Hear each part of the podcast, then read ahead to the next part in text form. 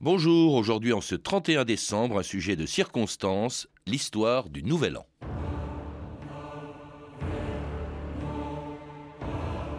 Nous voulons et ordonnons qu'en tous actes, l'année commence dorénavant et soit comptée du premier jour du mois de janvier. Le roi en son conseil, Charles IX, le 9 août 1564.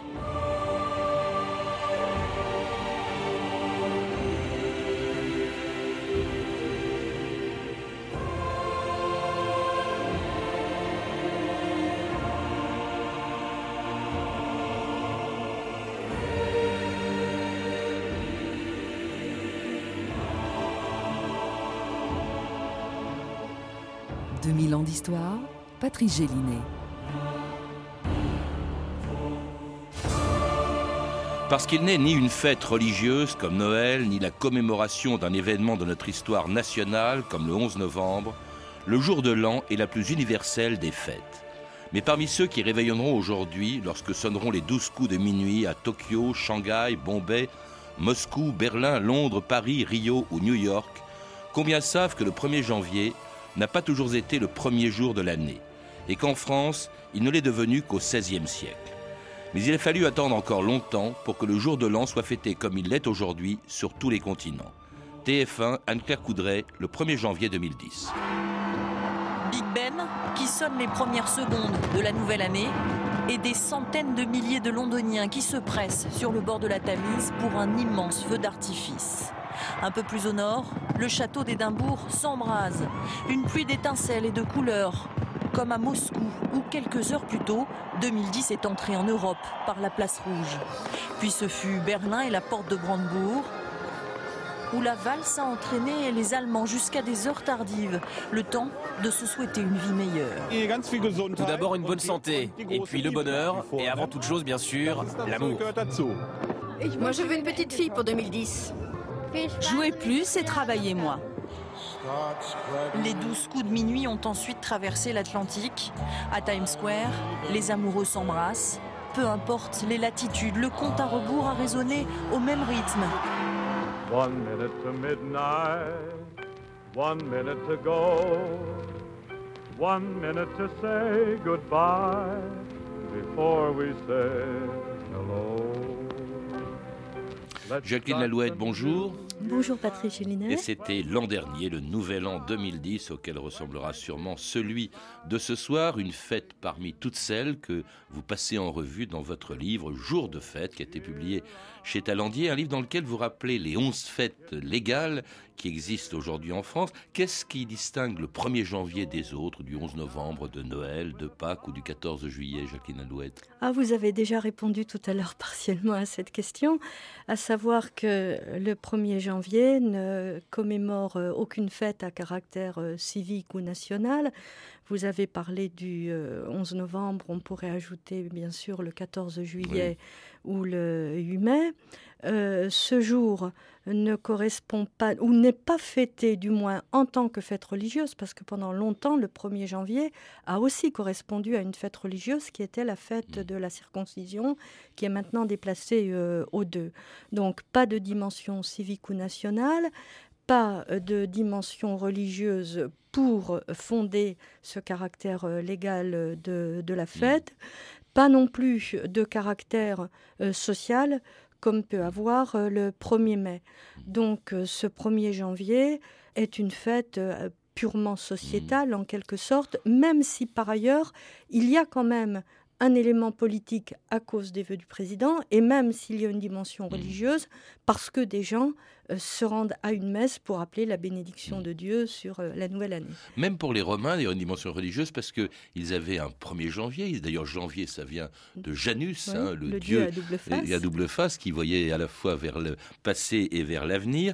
Mais cela dit, euh, ça n'a pas toujours été le 1er janvier, le, le, premier jour de l'année. Je crois que pour les Égyptiens, c'était le jour de la crue du Nil qui apportait l'abondance en aval dans, les cultures. et puis alors, pour les chrétiens, pendant très longtemps, le premier jour de l'année, vous le dites, Jacqueline Alouette, c'était Pâques. Alors, c'est ce qu'on appelle le style. On ne dit pas la date, on dit le, style. Pendant longtemps, effectivement, euh, jusqu'à l'édit de Charles IX, que vous avez euh, cité, l'édit de 1564, qui a été pris euh, à- au château de Roussillon. Euh, c'était Pâques, mais on a trouvé aussi, on a, on a eu aussi des moments où c'était Noël. On parle du style de la nativité, du style pascal, et euh, il y avait un, un certain désordre dans le royaume à cause des différents styles. Et en outre, Pâques surtout, qui est une fête euh, mobile, n'est pas toujours euh, célébrée à la même date, et cela provoquait quand même un certain désordre. C'est la raison pour laquelle Charles IX a décidé d'unifier tout ça en disant le premier jour de l'année, ce sera le, le 1er janvier. C'est- Sur les conseils d'ailleurs du grand chancelier. Michel de l'Hôpital. Alors cela dit, ça a été le cas jusqu'à aujourd'hui, à une exception près, ça a été le calendrier révolutionnaire. En 1792, on dit non, le premier jour de l'année, ce ne sera pas le 1er janvier, ce sera le jour de la proclamation de la République. Euh, De la Première République, effectivement le 22 septembre, et euh, ce calendrier qui par ailleurs euh, ne correspondait plus dans sa structuration intérieure au calendrier chrétien, hein, puisque c'était les décades avec euh, les décadistes, un calendrier républicain euh, laïcisé, a duré quelques années, et c'est sous Napoléon en 1805, je crois, qu'on est revenu au calendrier grégorien. Alors depuis donc, hein, pour presque tout le monde, le premier jour de l'année, c'est effectivement le 1er janvier, sauf pour les orthodoxes, sauf pour Alors les, pour les, orthodoxes, le calendrier, c'est le calendrier Oui, lit- oui, liturgique des oui. orthodoxes, bien sûr. Et puis différent. alors, les, sauf pour les musulmans, et puis alors aussi pour les Chinois qui ne font décidément rien comme tout le monde et qui en 1982 ont fêté le Nouvel An le 25 janvier. TF1, Yves Mourouzi. C'est en effet le nouvel an de l'année lunaire. Nous sommes en l'an 2526 selon le calendrier de l'ère bouddhique. Une année qui, selon les spécialistes, ressemble comme une sœur à celle du chien ou du coq. Euh, à noter qu'à Paris, eh bien, on a célébré, selon la tradition, l'arrivée de cette euh, nouvelle année. On l'a célébré également à Pékin et à travers tout le sud-est asiatique qui euh, devrait, puisque c'est l'année du chien, entraîner à la fois le meilleur et le pire. On ne sait pas très bien dans l'année du chien à quel sein il faut se vouer. 每条大街小巷，每个人的嘴里，见面第一句话就是恭喜恭喜。Et c'est le groupe Pink Martini qui souhaite la bonne année en chinois parce que ça a beau ne pas être à la même date, c'est toujours un peu la même chose que l'on soit en Chine, ou que l'on soit en France ou en Amérique. Euh, au fond, c'est de la même manière que se passe le Nouvel An, Jacqueline Lalouette. Ah, le peu. Nouvel An chinois, j'habite dans le 13e arrondissement, donc je Oui. connais bien le... Enfin, je connais bien. J'ai assisté à plusieurs reprises euh, au défilé euh, pour le Nouvel An chinois avec le- leurs dragons, leurs lanternes. Il y a quand même un caractère très, très particulier. Oui, mais très festif Ah, bah, très festif, bien évidemment. Très Et puis, et puis festif. c'est l'occasion, vous le rappelez, et ça c'est vrai partout, d'abord de s'interroger sur l'avenir, hein, que va-t-il se passer l'année suivante, et aussi de faire le bilan de l'année écoulée. Pendant longtemps, effectivement, euh, que ce soit les particuliers, les simples individus, ou que ce soit des, des hommes d'église, des hommes politiques, s'interrogeaient sur la manière dont l'année s'était écoulée et prenaient des résolutions pour, euh, pour l'avenir. Vous citez euh, Flaubert qui écrit joliment en 1868 J'ai coutume tous les ans, pendant la nuit de la Saint-Sylvestre, de me recueillir comme les dévots qui font leur examen de conscience et de résumer mon année comme les négociants le font qui font leur inventaire. On trouve d'ailleurs à peu près le même discours sous la plume de Marcel Samba, euh, le leader socialiste au début du XXe siècle. C'est assez amusant. Et on trouve la même façon de, de se comporter, par exemple chez les Juifs. La fête du Rosh Hashanah, qui n'est pas le 1er janvier, Oui. mais elle-même, c'est l'occasion de faire le bilan de l'année passée. Oui, et de s'interroger sur l'avenir, en effet.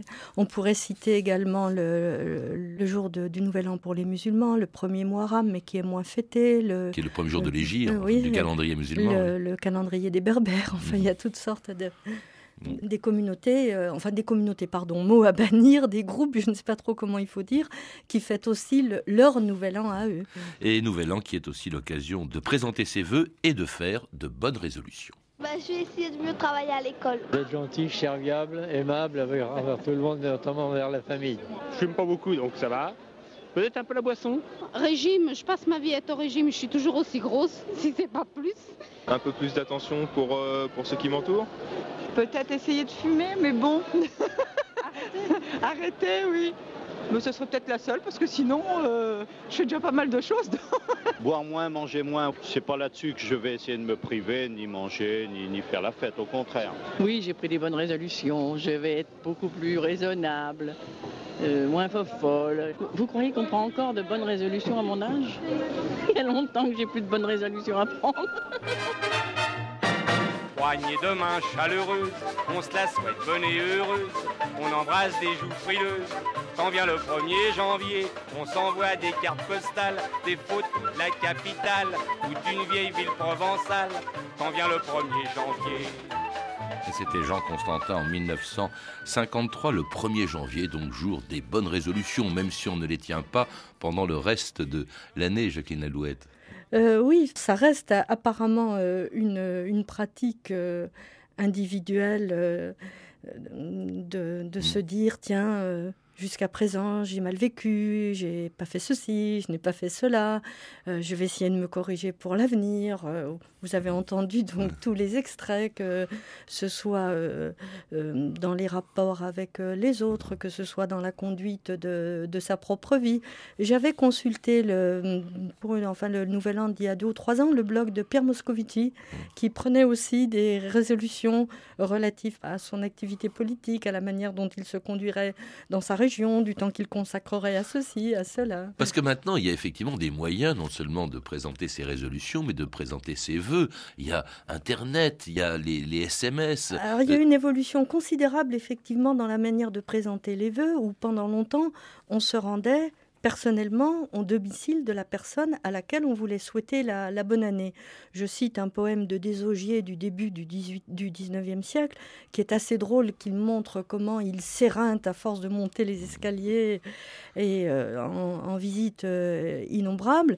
Donc pendant longtemps, ça a été les, visites, puis euh, les cartes de visite, et puis les cartes de vœux illustrées qui sont apparues vers la fin du, du 19e siècle. Pendant longtemps, ces mignonnettes ou des cartes un petit peu plus importantes que les mignonnettes ont eu un grand succès.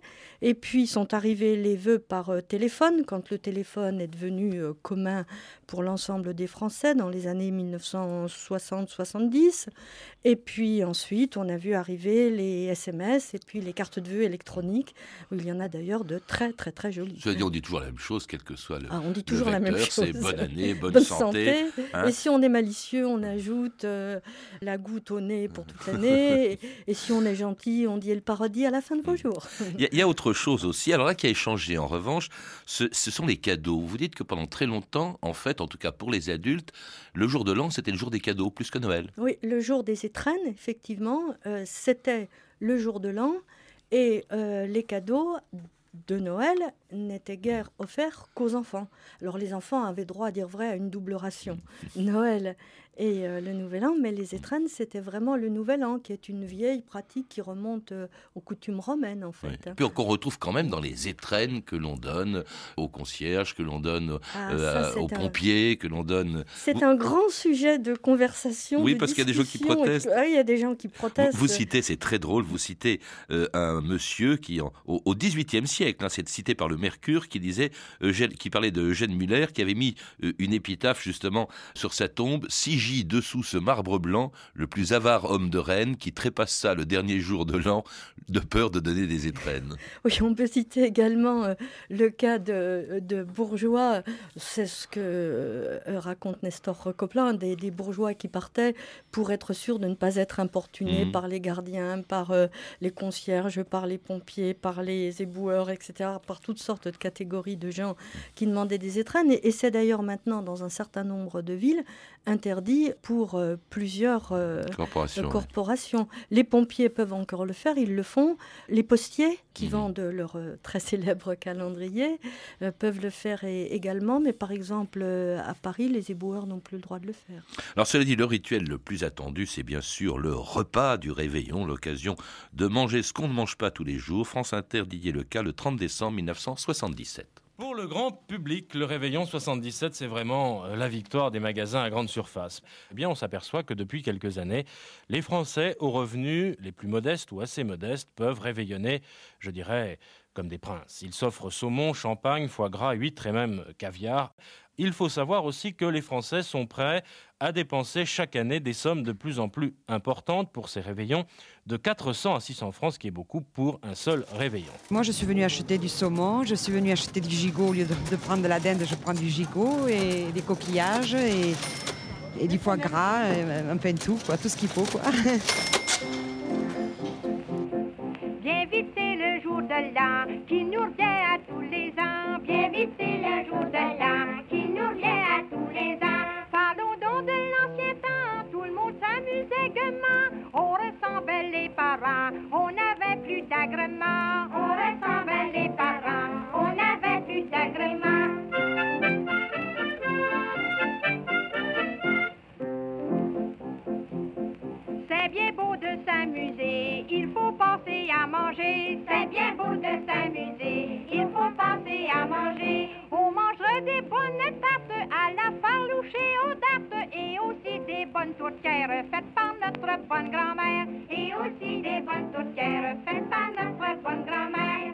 Et c'était la Bolduc en 1931 parlant de ce repas de réveillon, préparant son repas de réveillon au, au Canada. Euh, c'est un rituel évidemment incontournable, cela dit, qui est apparu assez tardivement, Jacqueline Alouette. Oui, pendant longtemps, le réveillon, c'était le réveillon de la nuit de, de Noël. Oui, le réveillon Euh, repas. oui. euh, oui, le, le réveillon du, du Nouvel An est signalé à partir de la fin du 19e siècle, mais par la grande encyclopédie, mais il ne se répand véritablement qu'après la Première Guerre mondiale, dans les années 1920-1930. Au mieux, il y avait euh, une collation qui est euh, du chocolat chaud, des, des amandes, des noisettes, euh, collation signalée dans tel ou tel usage folklorique euh, d'une province ou d'une autre province française. C'est l'élévation du niveau de vie, je suppose, qui explique, c'est les agapes justement du, du réveillon, même si tout le monde n'est pas logé à la même enseigne. Oui, probablement. euh, et puis, euh, à dire vrai, je, je n'explique pas très bien cette diffusion, propagation du, du réveillon. Peut-être le, le désir. Après la Première Guerre mondiale, vous voyez le, euh, une vie un, petit peu folle, un petit peu débridée, après ces grandes années de souffrance et de privation, probablement. Cela dit, euh, après la crise économique de 1929, qui a touché la France euh, un peu euh, tardivement, beaucoup de gens ont dû se priver de, de réveillon. hein. Alors le réveillon du Nouvel An, c'est un réveillon plutôt entre amis, contrairement à celui de Noël, qui est plutôt un réveillon que l'on passe en, en- famille. C'est aussi, alors vous le rappelez, et ça c'est relativement nouveau, des voitures incendiées. Tout le monde ne s'amuse pas, entre guillemets, de la même manière le, dans la nuit du, du Nouvel An. Oui, ça, ça date des années 1990, effectivement, euh, phénomène qui, pendant plusieurs années, ne frappait euh, que les villes et qui, euh, depuis euh, l'an dernier, s'est mis à frapper aussi des départements ruraux.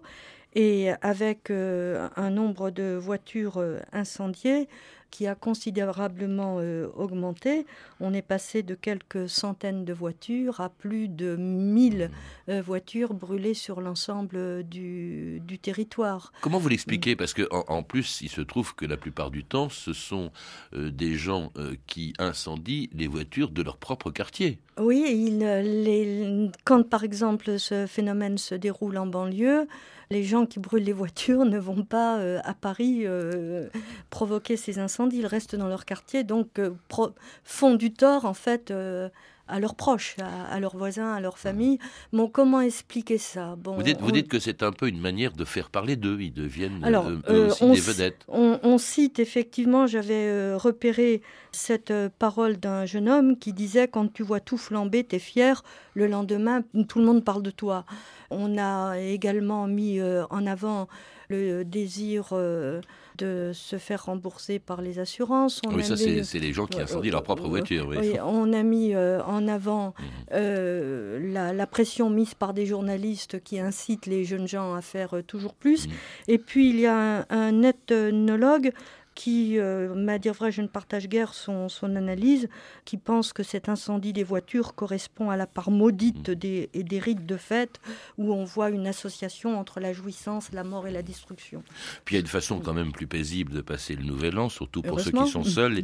Il y a, avec euh, son développement, il y a l'utilisation de la télévision, les émissions spéciales qui ont lieu à cette occasion, euh, même si elles sont enregistrées bien avant le nouvel an, si bien que sur le plateau, on, on se souhaite une bonne année alors que on est au mois de, octobre ou de, novembre. Et puis il y a aussi justement cet événement qui se produit à la radio ou à la télévision et qui est devenu un rituel, le chef de l'État qui, depuis euh, justement que la radio et la télévision lui permettent de s'adresser à tous les Français, eh bien le fait tous les ans depuis René Coty sous la 4ème République jusqu'à Nicolas Sarkozy aujourd'hui. Mes chers amis, en toute confiance, que je vous présente mes voeux, qui j'en suis sûr sont aussi les vôtres.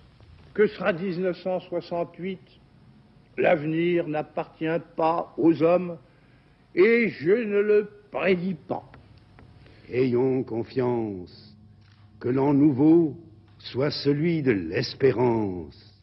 Et je crois qu'Anémone veut aussi vous adresser ses vœux. À tous et à toutes, j'exprime mes vœux très chaleureux. L'an prochain, ce sera mon successeur qui vous exprimera ses vœux. Là où je serai, je l'écouterai. Je crois aux forces de l'esprit et je ne vous quitterai pas. Mes chers compatriotes, au printemps prochain, vous aurez à faire des choix décisifs. Françaises, Français, mes chers compatriotes, je souhaite que 2010 soit l'année où nous redonnerons un sens au beau mot de fraternité qui est inscrit dans notre devise républicaine. Vive la République et vive la France.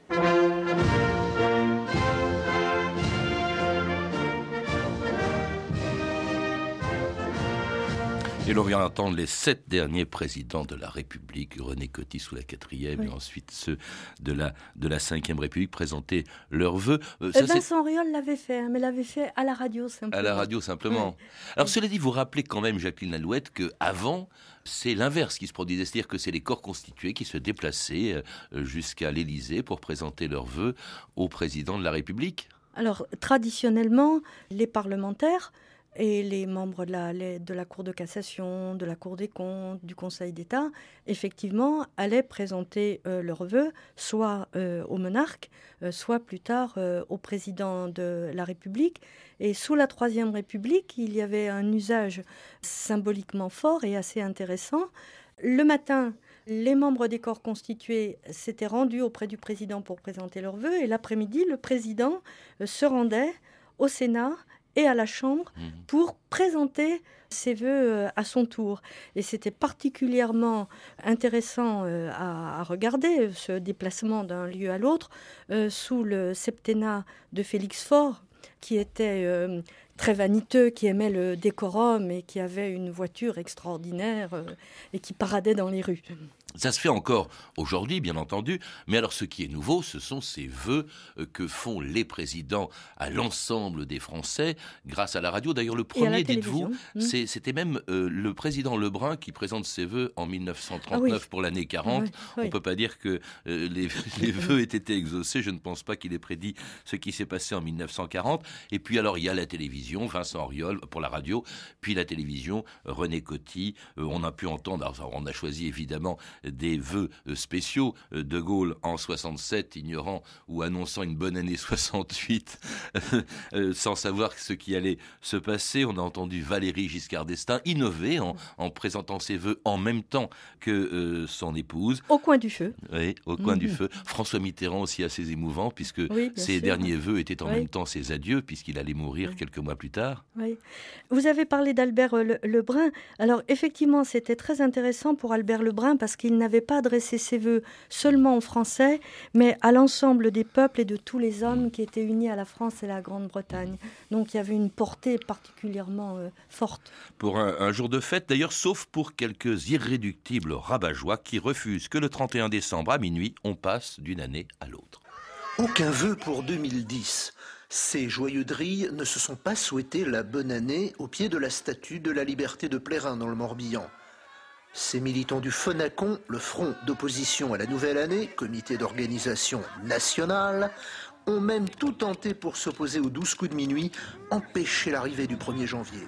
2010, en service 2010, en service Le réveillon, c'est la façon la plus hypocrite de se dire que ça ira mieux l'année qui vient. Du coup, nous, on arrête. C'est fini. L'année qui vient ne vient pas. On se stoppe maintenant. Et le pire est maintenant. C'est fini.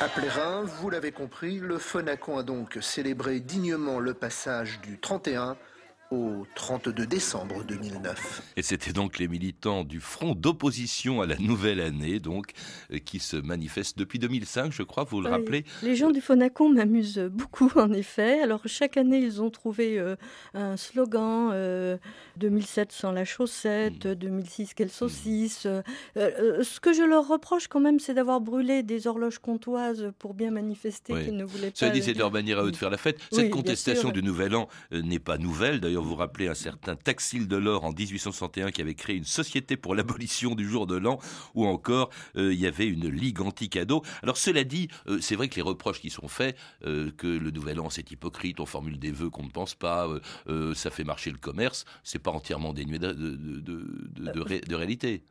Peut-être euh, sans doute pas. François Mauriac écrivait aussi qu'il se souvenait de ces cérémonies du Nouvel An où des gens qui faisaient comme s'ils s'aimaient, s'embrassaient, se souhaitaient une bonne année et s'offraient des, des cadeaux. Oui, il y a une part sans doute de, de convention sociale, peut-être plus que d'hypocrisie sociale de la part de la convention. Mais enfin, après tout, si les gens peuvent se dire des choses gentilles, même s'ils ne les pensent pas à 100%, bon, pourquoi pas? Donc le nouvel an a de l'avenir et on, on fêtera, on fêtera déjà ce soir l'année euh, euh, 2011 et puis euh, ensuite 2012. euh, on n'est pas prêt d'arrêter. Ah, Jacqueline si, si le- la fin du monde prédite par le calendrier. Ah, en 2012, j'ai oublié. oui. Voilà. Si ça ne se produit pas, nous nous également une bonne année l'an prochain. Merci Jacqueline Lalouette. Je rappelle que vous êtes l'auteur du livre Jours fériés et fêtes légales dans la France contemporaine, publié chez Talandier, un livre dans lequel il n'est pas seulement question du Nouvel An. C'était 2000 ans d'histoire, la technique Jean-Noël Vélan, documentation et archives Camille Pouc-Jalaguier, Frédéric Martin et Franck Olivard, une émission de Patrice Gélinet réalisée par Marie Casanova.